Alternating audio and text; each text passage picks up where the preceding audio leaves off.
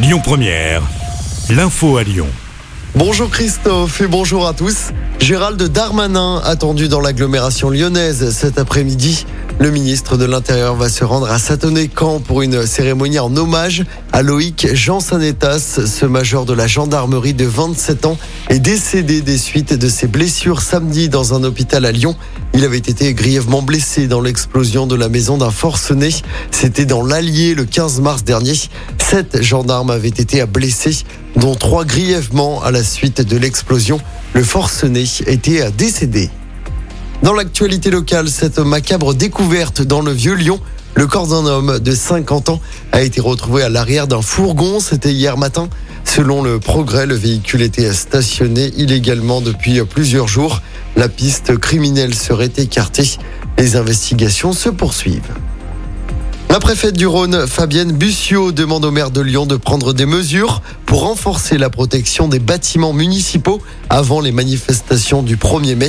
Elle a écrit à Grégory Doucet. Pour rappel, l'hôtel de ville et les mairies des 1er et 4e arrondissements, ainsi qu'un poste de police, avaient été dégradés ces dernières semaines. C'était lors de manifestations sauvages contre la réforme des retraites. Si vous souhaitez travailler dans un aéroport, rendez-vous cet après-midi au Groupama Stadium à Dessine. Plus de 200 emplois sont à pourvoir dans une vingtaine d'entreprises. Des entreprises basées à l'aéroport de Lyon-Saint-Exupéry. De nombreux secteurs d'activité sont concernés. Logistique, transport, restauration, vente, hôtellerie, services, assistance aéroportuaire ou encore sûreté aéroportuaire. Le forum Destination Emploi se déroule de 14h à 17h au Parc OL.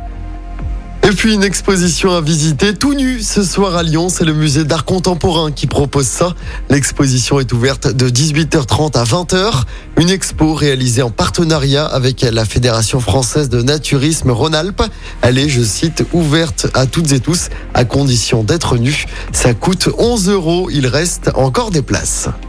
On passe au sport en football. La démonstration de Manchester City. Les joueurs de Pep Guardiola ont largement battu Arsenal hier soir dans le duel entre le leader et son dauphin en première ligue. Victoire 4-1. Avec cette victoire, Manchester City revient à deux petits points d'Arsenal. Manchester City qui compte toujours deux matchs en retard.